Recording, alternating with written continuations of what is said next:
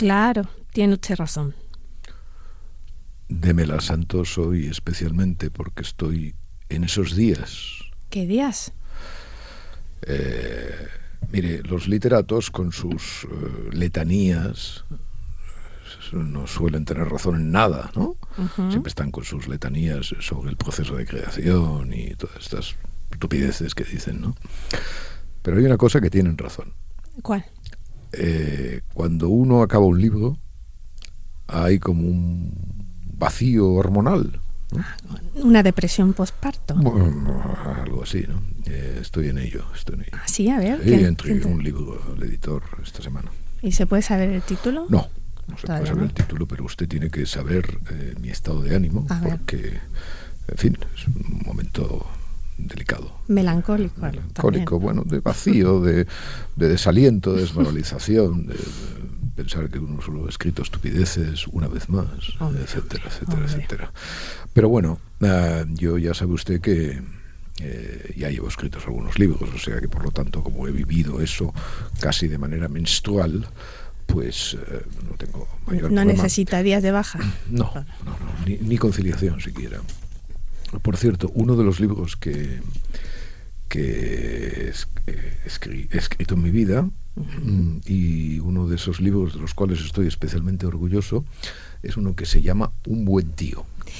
Eh, sobre Francisco Camps, ¿verdad? Eso es. Eh, usted supongo que lo ha leído, porque claro, por contrato tiene que haber leído todo lo mío, ¿no? Sí, lo he leído, me gusta mucho, ya sabe que no me gusta el título, eso ya se lo dije alguna vez. Eh, sí, pues es un título magnífico, ¿no? porque en realidad define lo que, lo que Francisco Camps es. Bueno, esto viene al caso de que Francisco Camps eh, vuelve a ser juzgado estos días. Muchos años después del asunto de los trajes. ¿no? Es el último juicio, ¿verdad? Que tiene que enfrentarse, supone. Bueno, no. De hecho, solo se enfrentó a un juicio. Lo que pasa que eh, ha, tenido querellas, eh, eh, etcétera, que todas se han soslayado para su beneficio. Nueve. Y esta es efectivamente la última. Pero este, este juicio de esta semana, la gracia que tiene es que es la repetición del juicio que lo enfrentó hace años y por el cual resultó absuelto. ¿Mm? Porque en el absoluto desvarío de, la, de muchas zonas de la justicia española, se añade el haber repetido, el haber empezado a repetir un juicio que se saldó con la absolución de Francisco Camps por el mm, supuesto delito de cohecho impropio del que le acusaban por haber aceptado el regalo de unos trajes. Pero ¿sabe cuál es eh, la razón por la que este juicio se celebra? Mire, la razón por la que este juicio se celebra está en unas líneas especialmente escabrosas e infames del llamado Romerito, que es un supuesto periodista del diario del País, Juan Manuel Romero, creo que se llama, pero su nombre, digamos, torero es Romerito, eh, que dijo, dejó dicho el otro día algo así como eh, Francisco Camps no pudo probar haber pagado sus trajes. Es decir, Francisco Ram resultó absuelto, porque naturalmente quien no pudo probar que no había pagado sus trajes fue la acusación. Y mm, exceptuando tiempos de la Inquisición, de la prueba diabólica, etcétera, etcétera, un acusado no puede mostrar su inocencia. Pero el citado Romerito, e inquisitorial como pocos, le exigía eh, a Francisco Camps que probara su inocencia, demostrando que había pagado los trajes. Eh, esta barbaridad, esta barbaridad metafórica, está en el fondo del sustrato de que Francisco Camps se haya vuelto esta semana a empezar a enfrentar con otro, con otro, con otro juicio.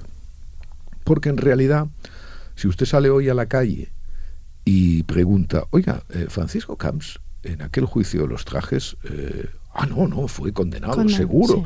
Sí. sí, claro, claro. Eh, no, no pagó sus trajes el tipo, aceptó regalos y tal. Y el desvarío, insisto, de la justicia es tan grande que hasta los propios jueces han llegado a creerlo. Porque mire, a Francisco Camps hoy se le juzga por una, por una acusación ridícula de que ordenó eh, contratar con una determinada empresa un pabellón de Fitur. De Fitur. Un pabellón de Fitur. Muy bien. Eh, en las sucesivas fases de instrucción que ha tenido este, este caso, o casos vinculados, la única persona, la única persona que podía haber recibido esa instrucción de CAMS, una funcionaria, eh, directora general, la única persona lo ha negado dos veces. Dos veces en la instrucción. Bueno, pues a pesar de todo esto, el funcionario socialista, porque no se le puede llamar juez, eh, el señor de la Mata, eh, que ahora, por cierto, disfruta de las prebendas que el socialismo le, pagó sus servicios, Mm, lo metió por la puerta de atrás en este, en este freco último de, de. Y ahí está. Y naturalmente, en los, primeras, en los primeros compases de este, de este juicio, se han vuelto a practicar las mismas preguntas, las mismas incógnitas que ya quedaron resueltas en el juicio eh, de los trajes. ¿no? Bueno, eh, esto es España, esto es la justicia española. Sí, sí. Bueno, buena, buena parte de la justicia española, porque naturalmente hay jueces eh, honrados y hay como hay periodistas honrados también, sí. Sí, porque eh, el, libro fundamentalmente es una manera también de hacer periodismo, ¿no? Eh, bueno, el libro, el libro es el análisis. Una, una, cosa que yo no, no, tengo noticia que se haya hecho, que es el análisis de un caso en un periódico, de un caso realmente sarraceno, ¿no?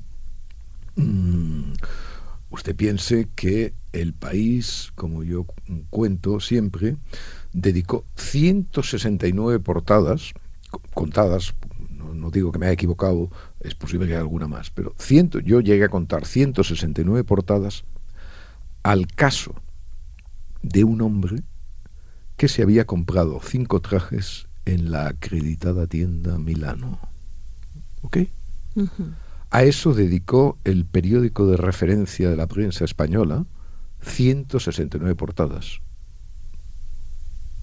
A eso. Y ahora, naturalmente, quieren llegar a los 200, como, es natural. A mí, eh, en fin, cuando, algo, cuando uno escribe sobre alguien, siempre tiene la, un obstáculo, ¿no? Eh, que es vencer un sesgo favorable. Claro, eso le iba a preguntar. Eso le iba a respecto a las, eh, las cuestiones en marcha. Yo he llegado a, tener una buena relación de amistad con Francisco Camps y a, profesarle simpatía realmente humana. ¿Y eso impide o facilita ese tipo de trabajo? Bueno, eso, pero eso fue después.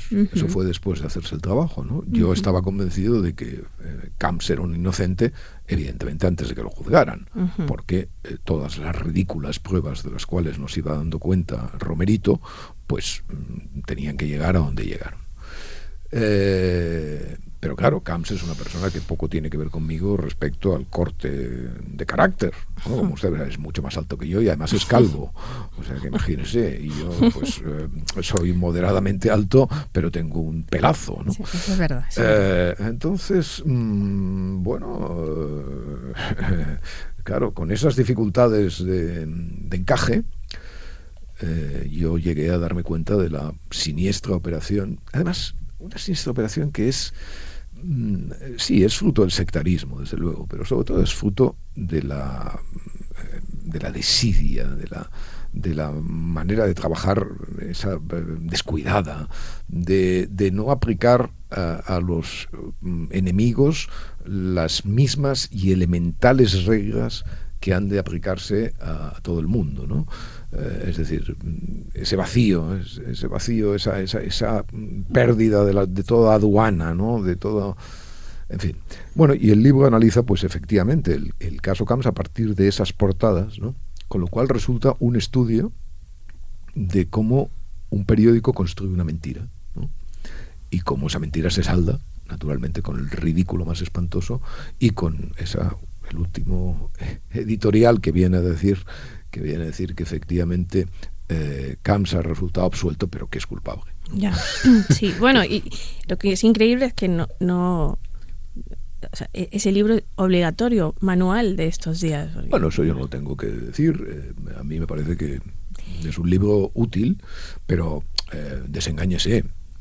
Mire, eh, entre las paradojas, los libros, mm, los libros tienen, los libros de no ficción, a los que yo me dedico, que esa, esa cosa subsidiaria a la no ficción siempre me parece lamentable, es decir, los libros sobre hechos, ¿no? tienen siempre una cosa maravillosa que no tienen las ficciones, y es que siempre hay un poslibro. ¿no? Claro, que no termina. Claro, porque, no sé, cuando Ana Karenina se tira al tren, pues se tira al tren, ¿no? Y ya está, y ahí se acabó. Pero eh, un buen tío, eh, no, sigue viviendo, sigue... Incluso aunque muera el personaje a veces, ¿no? Porque da igual, hay bueno, y este, y este poslibro, como muchos otros míos, tiene historias interesantes. Una de ellas, para citarla, ¿no? Eh, la persona responsable del periódico en, aquel momento, eh, director, bueno. Javier Moreno. Javier Moreno, sí. Eh, lo hicieron rápidamente después de esto director de la escuela del país, ¿no? Es decir, para formar a los eh, tiernos muchachitos en cómo escribir 169 portadas sobre el hombre que pagó sus trajes en la querida tienda Milano. Ha visto, ¿no? Sí, yo recuerdo de, de, ese libro, recuerdo eh, algunas frases, pero una en concreto eh, tiene que ver con la verdad, como no.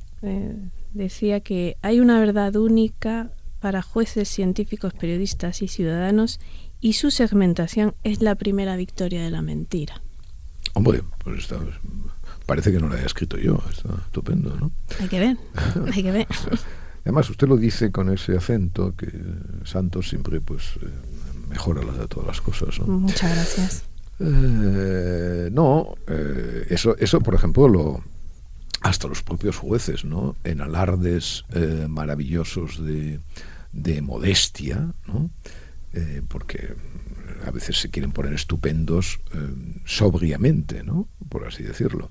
Entonces son los que inventaron, no, esto es la verdad judicial, La verdad judicial es la misma que la verdad científica, que es la verdad periodística, que es la verdad histórica, es decir, es la verdad eh, a la que podemos aspirar sobre las cosas, siempre provisional y siempre sujeta a la revisión, pero con un núcleo ígneo, ¿eh?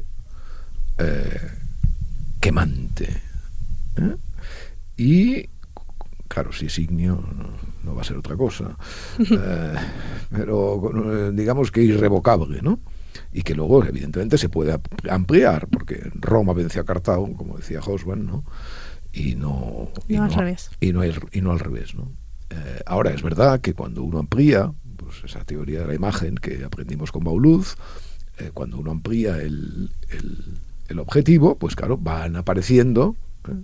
van apareciendo nuevos datos que iluminan eh, ese núcleo esencial. Pero lo importante para el periodismo, que no es el borrador de la historia, es que ese núcleo permanezca incólume. Es decir, que Roma venciera a Cartago. Bueno, sobre eso... Es inderrocable, por, así decirlo. Yo no conozco, es verdad que soy bastante más joven, pero eh, su teoría del hecho, que usted formuló efectivamente a partir de em, la foto de Javier Bauluz y la indiferencia de Occidente y todo aquello, para explicar que sí existe la objetividad, porque lo que se suele decir es que no existe la objetividad, esa teoría del hecho suya, que es que quiero, digamos, reformularla. Eh, seleccionar cuando uno selecciona el fragmento de realidad, ¿no? Porque suelen decir, ay, la realidad es subjetiva, no. Cuando uno selecciona el fragmento, si abre el marco, lo que hay fuera de ese marco no contradice la selección. Pero qué bien está usted explicando todo. ¿Por, qué, no habla usted de mí solo y yo me callo? Bueno, porque lo ha dicho muy rápido y es importante eso de la teoría de la mm. imagen porque es la mejor definición de en qué consiste la objetividad. Bueno, ¿sabe usted que esta semana he leído un artículo del Washington Post eh, realmente penoso? en el cual uno de sus editores, es decir, el Post, ¿eh? el periódico, el periódico del Watergate, eh, ya renuncia a la objetividad. Ah. Sí, sí, y dice que lo que los periodistas han de dedicarse es a hacer comités mm, identitarios, negros, feministas, etcétera, etcétera, para eh, poder, digamos, defender esa verdad esa verdad mm, que no ofende.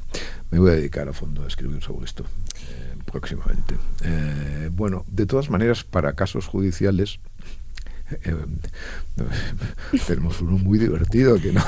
Ya sé por dónde va, ya sé por dónde va el espía que me amó. Hombre, hombre, hombre, hombre, hombre, hombre, Explique usted, explique usted, ya que se explica también mm, respecto de los fax, lo que, lo que ha sucedido con eso, ¿no? No, bueno, al parecer, hasta donde se sabe, eh, varias mujeres, cinco mujeres, se han querellado contra un supuesto policía infiltrado por abuso sexual, contra la integridad moral. cinco mujeres que pertenecen eh, a, los... grupos eh, radicales independentistas de Barcelona, mm. pero lo acusan también de descubrimiento y revelación de secretos. ¿Sí?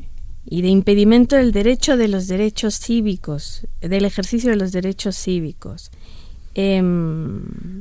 Dice, la conducta del infiltrado no solo transgrede los límites legales de la actuación de infiltración de los cuerpos policiales, no sé si se expresan así a propósito, sino que traspasa los límites éticos atentando contra el núcleo esencial de esas mujeres y su autonomía sexual. Contra el núcleo ígneo. Exactamente. Vuelve otra vez. núcleo ígneo. nunca mejor. De todas maneras, le voy a leer eh, yo la primera noticia que tuve sobre este asunto, porque no me puedo ocupar de todo, hay tantas cosas en España que funcionan mal y que requieren de mi atención, que no puedo, no puedo dedicarme a asuntos que me encantaría. Pero la primera noticia que yo tuve este asunto me la dio, como muchas otras veces, por cierto, mi amigo eh, el escritor y traductor eh, Jorge Ferrer. Maravilloso traductor ruso. Eh, y entonces de repente me, escribe y voy a leer sus, sus WhatsApps, espero que no se moleste, porque solo sus, sus, WhatsApps están escritos para ser leídos, tienen una sintaxis en absoluto averiada. ¿no? Dice Jorge, me tiene temblando ese asunto de la gente infiltrado al que denuncian las follantes por no haberles revelado su condición de madero. Y remata. Me tiene temblando porque yo tampoco le he dicho a Marlene, su adorable mujer, que soy poeta. es fantástico. Dice, por cierto, y continúa, ¿eh? por cierto, esto marca una jugosa inversión del canon Siempre fueron las tías buenas las que espiaban a los hombres de carne débil. Ahora es el polimacizo quien saca inteligencia a golpe de cintura. La igualdad era esto. La igualdad era esto. Eh, y es que llega un momento magnífico en el que todo el discurso erótico penal gira en torno al consentimiento, al solo sí es sí, y de repente un pelotón de muchachas, una manada, dijeron sí a coro y ahora quieren ejercer la marcha atrás femenina.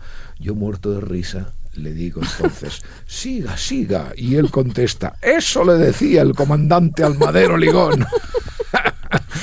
y remata con la cosa interesante, eh, más allá de la risa.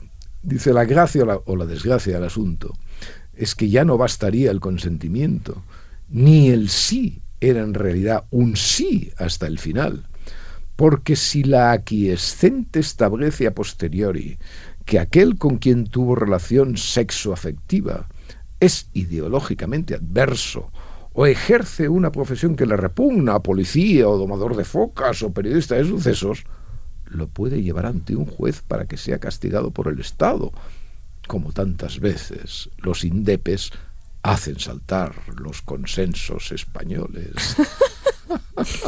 es formidable. Formidable, pero aparte de hacer saltar los consensos, van una vez más en contra de la realidad y de la naturaleza, ¿no? Unas muchachas que... Esa es, su, eh, esa es su función principal, ¿no? Eh, y de todas maneras, mm, todo esto es completamente cómico, eh, pero cómico hasta un extremo que usted no puede ni imaginarse. Mire, ayer hubo una manifestación.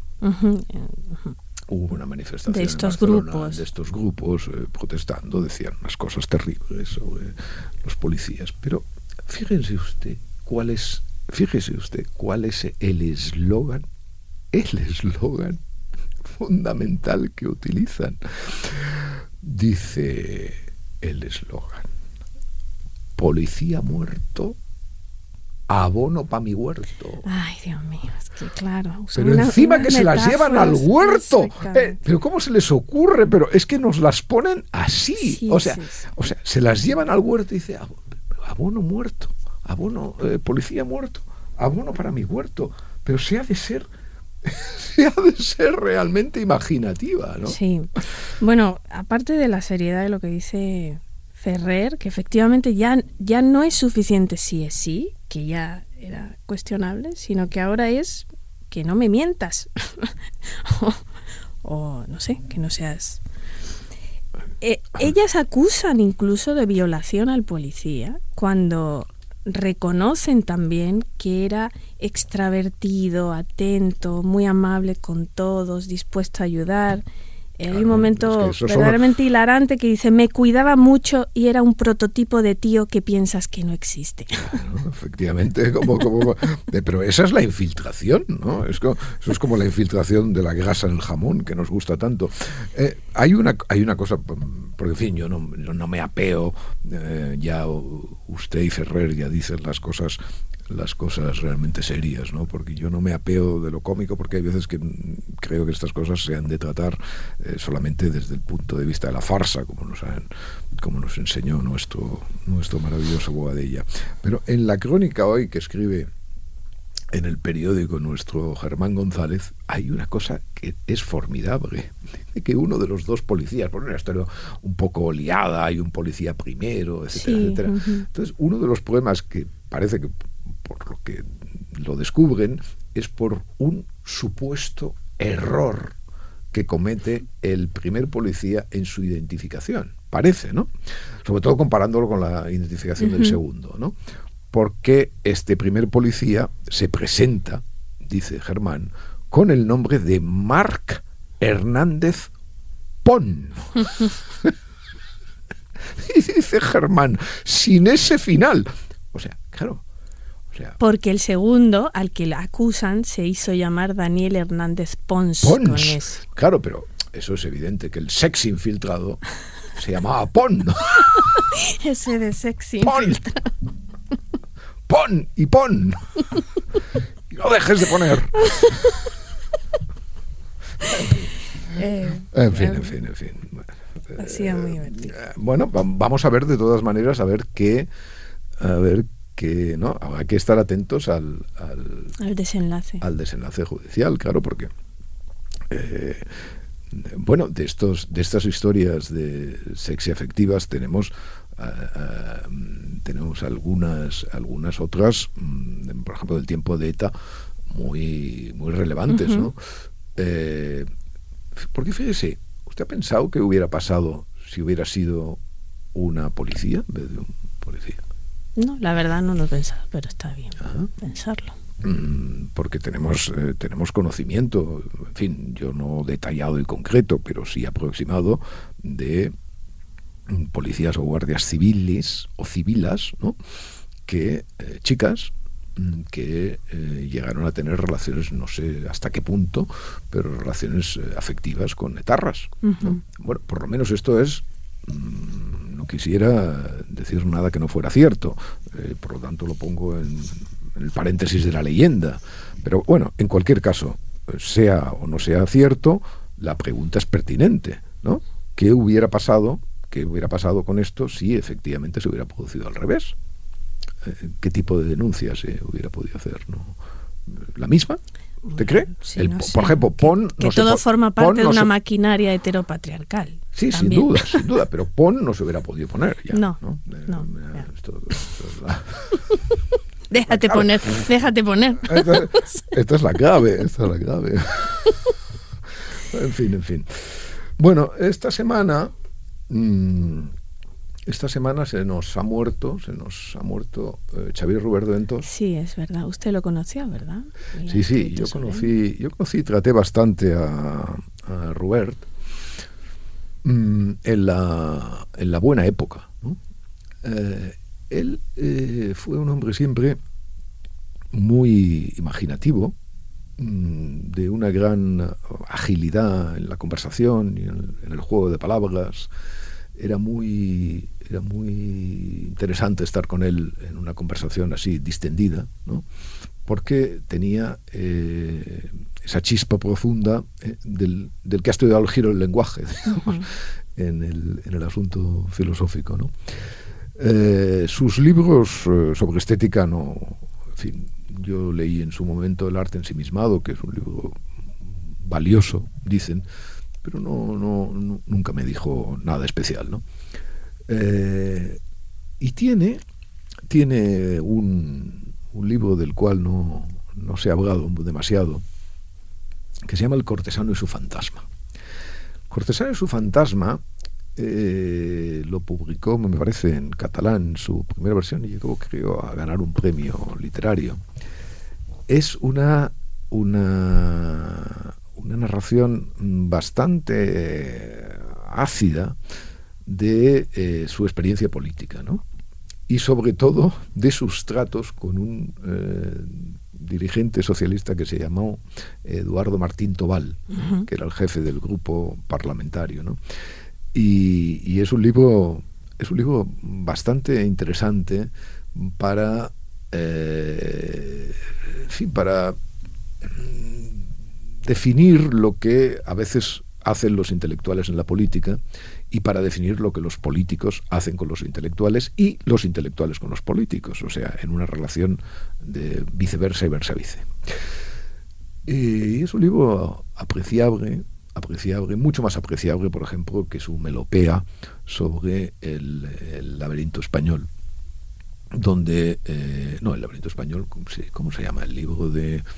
No, sea, no, es el, no es el libro de Brennan, eh, no, el laberinto de la hispanidad o, o algo así. Bueno, un libro donde eh, en realidad eh, Xavier siempre fue, eh, Xavier Robert siempre fue un nacionalista, un nacionalista acérrimo, ¿no? que más o menos tuvo sus eh, periodos emboscados, por así decirlo, o periodos de latencia, ¿no? O sea, que, que no, no es que cambiara, es que siempre No, fue no, no, así. siempre lo fue así. Siempre lo fue así y el otro día por casualidad leía, leía un, un artículo suyo de por qué soy anglófilo, publicado hace muchos años en el diario El País, y mm, estoy hablando de un artículo de los años 80 probablemente, o finales de los 70, donde naturalmente todo lo que mm, se extrañan, dice, es que se hizo independentista. No, no se hizo independentista. La vida eh, obliga, nos obliga a todos a, determinado, a determinados periodos de latencia en nuestras convicciones a veces, ¿no? que a veces se expresan de una manera o se expresan de otra. ¿no? Eh, y entonces, pues evidentemente, Xavier Robert pasó por esos periodos. Pero él siempre fue un nacionalista, un independentista eh, consumado, que, bueno, por circunstancias de, la vida, pues eh, tuvo que eh, más o menos de sus convicciones en, determinados momentos. Y en ese libro, eh, del laberinto de la hispanidad, si no me equivoco, que ese es el título, él venía a decir que Cataluña es como Colombia. Es decir, un lugar de colonización, y entonces mm, involucraba de alguna manera una cierta visión española, una cierta visión de algunos filósofos españoles, por ejemplo María Zambrano, eh, a la cual yo creo que tergiversaba, pero en fin, es igual, no viene al caso ahora dictar aquí una, una lección crítica sobre, sobre este asunto, pero para decir que efectivamente pues eh, Cataluña era un territorio colonizado, al igual que los eh, territorios eh, hispanoamericanos.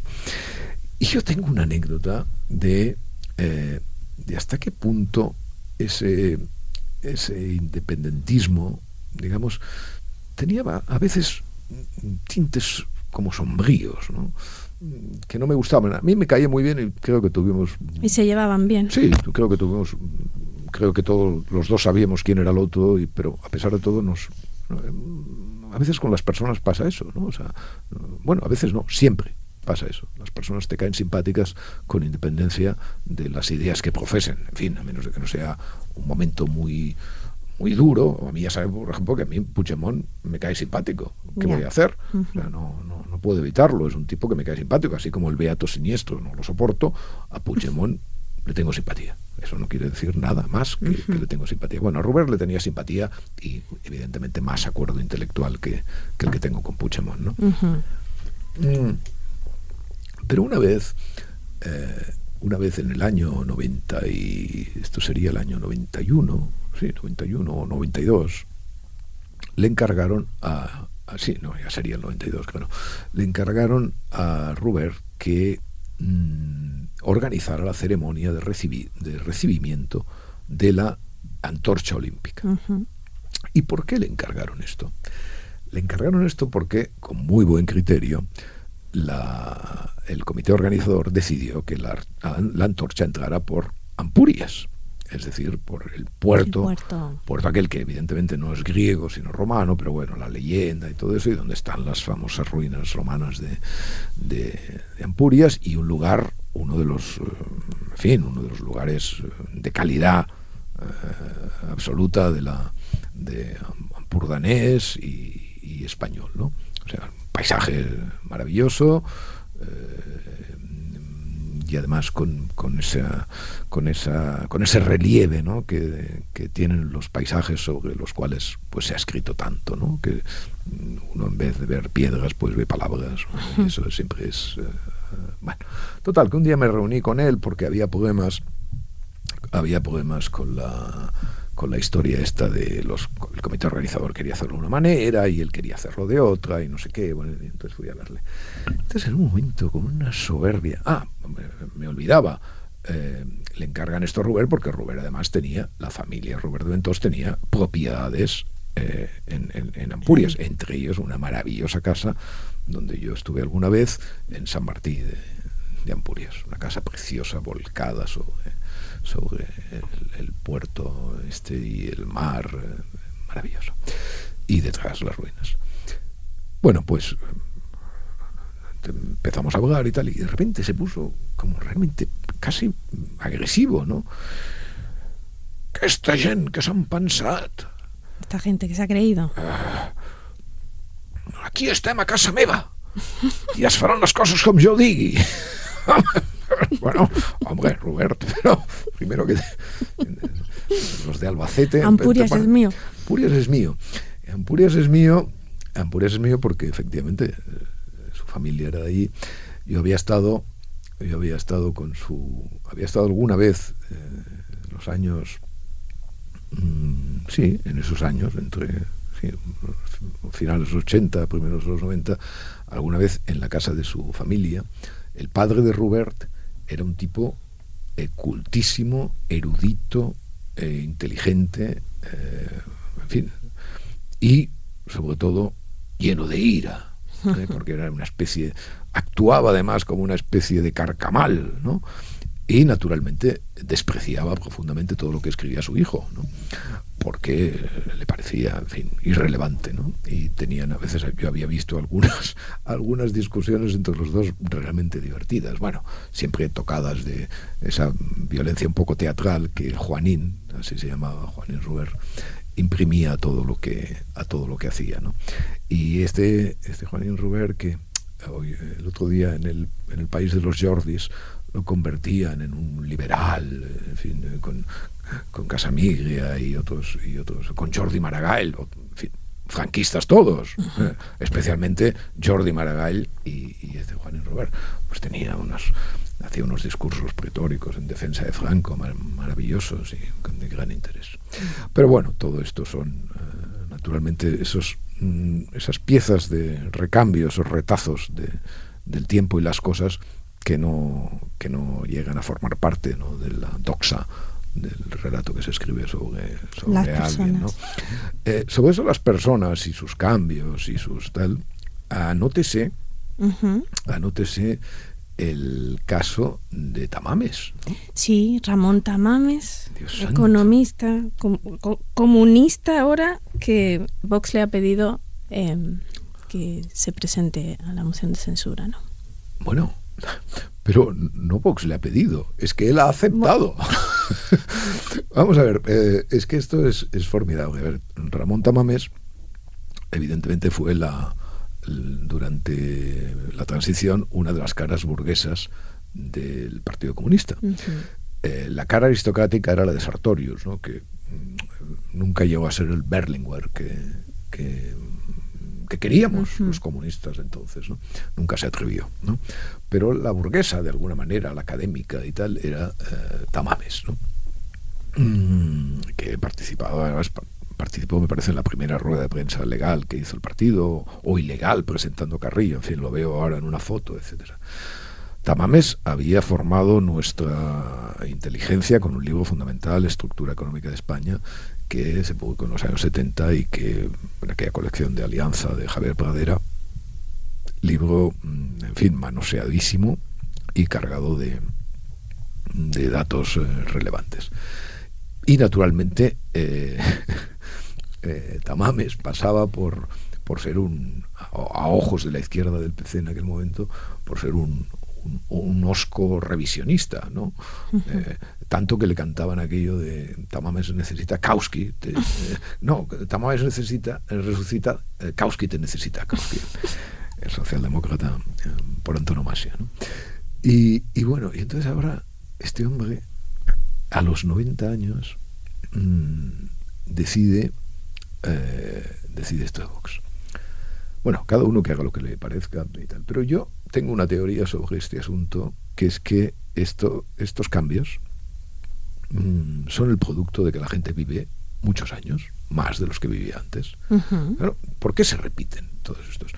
Eh, esto es como lo que dicen de los perros, que dicen, ahora todos los perros mueren de cáncer. Claro, mueren de cáncer porque los perros, claro, bien cuidados y tal, mucho mejor cuidado, ya sabe usted, que los niños y todo eso, pues claro, viven una vida extraordinaria hasta que, en fin, hasta que ya se tienen que morir, porque... Pues a las personas nos está pasando un poco eso, con las ideas, ¿no? Y también con el cáncer, desde luego.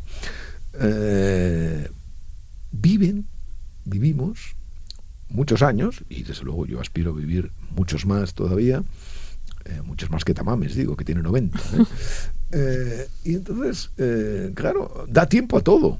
Y sobre todo, da tiempo a que la, bueno, que la supuesta decadencia, o no, a lo mejor no es decadencia, pero bueno, que, que esos cambios se vayan, claro, la gente antes se moría antes de cometer estos mm, giros brutales en la vida, ¿no? O sea, no, pero claro, ahora como tipo de 65 años como tiene yo, tenemos una perspectiva de 40 años de vida, en fin, bien, bien vivida, pues claro, imagínese usted, ¿no? Lo que, la cantidad de barbaridades que yo puedo decir en esos años y en qué me puedo convertir a poco, además, que eh, las instancias cognitivas nos responden como, como tienen que Ha sido simpático lo que él ha dicho, que en realidad no, él no se ha movido de ningún lado, que está luchando contra eh, por la democracia, luchando por la democracia, que igual que estaba luchando en 1956. Es lo que le han, es lo que él ha declarado sobre este asunto. Bueno, a mí me parece que eso eh, prueba su desvarío. O sea, en fin, ¿qué tendrá que ver eh, la España de 1956 con la España de hoy?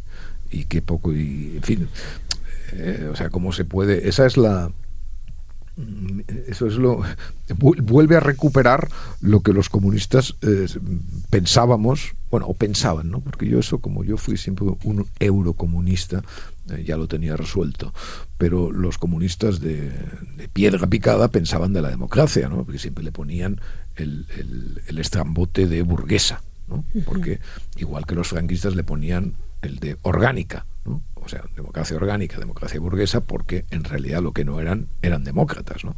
Entonces, claro, ahora, si ahora Tamame se atreve a decir que la democracia está en peligro en España, cuando evidentemente hay muchas cosas que están en peligro en España.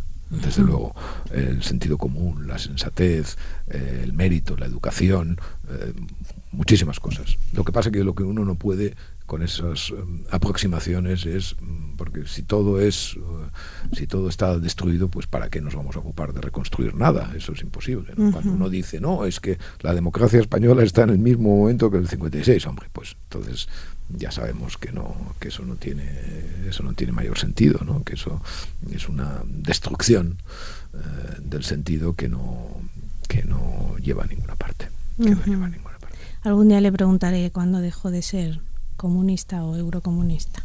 Bueno, usted puede preguntar lo que le parezca, ¿no? Pero, eso tiene un relativo interés público en estos momentos. Quizá lo tenga dentro de unos meses, pero ahora quizá, quizá no. En fin, Begoña Villasís se queda en Ciudadanos, al parecer. Eh, ¿Begoña Villasís? Sí. Begoña Villacís. La vicealcaldesa de Madrid. Pues no. no.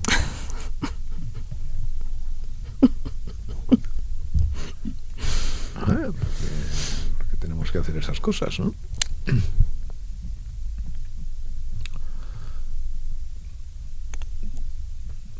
usted dirá. No, no, yo no tengo nada que decir. Yo vi, que, usted sacaba a colación ese asunto en su blog. Ah, sí, sacaba a colación ese asunto en mi blog, pero eh, mis recuerdos sobre Begoña Villací son poco nítidos, ¿no? Poco nítidos. Sí. Le, pasó algo, ¿no? Eh, Hubo algún problema, ¿no? Bueno, eh, al parecer quiso entrar en el PP y, no, y no, no fue aceptada y eso se frustró. Todo, este rollo, todo este rollo porque usted quiere cantar, ¿no? Yo quiero eh, cantar, yo, yo en mi vida sí quiero cantar, claro, quiero cantar. no, que quiere cantarle ah, la canción, a Begoña Villacís eh, una canción. Hágalo porque así su público que es el que el público mayoritario estará feliz. Además, eh, para algunas cosas usted no sirve, ya os lo he dicho. Ya, para el tango. Exactamente. Sí, no soy Adriana Varela. No, no, que no soy Adriana Varela. Y no me toque ese... Toque ese, capítulo. Ese capítulo, porque Adriana Varela es... Gas, pero eh, yo, que ya sabe que soy un hombre que empeñado siempre en la objetividad, le reconozco que hay algunas tesituras eh, que usted dicta formidablemente. Adelante sin más, adelante sin más. Este fragmentito que le Este fragmentito del bolero de María Teresa Vera, ¿no? Que se llama bueno, la canción se llama Doble Inconsciencia, ¿no? Ya, este pero también tiene un tiene otro nombre que es Falsaria. Falsaria, sí. y este tiene ese trozo maravilloso. Que le gusta a usted que dice, ¿Con qué te vendes? Eh? Noticia grata. No creas que te odio y te desprecio y aunque tengo poco oro y poca plata, y en materia de compra soy un necio, espero que te pongas más barata. Sé que algún día bajarás de precio. Vuelvo a repetir eso de espero. Espero que te pongas más barata. Sé que algún día bajarás de precio. Lo abordado, Santos. Ay, gracias, gracias. Pero no olvide, es usted muy amable. Pero no olvide que al mundo nada le importa.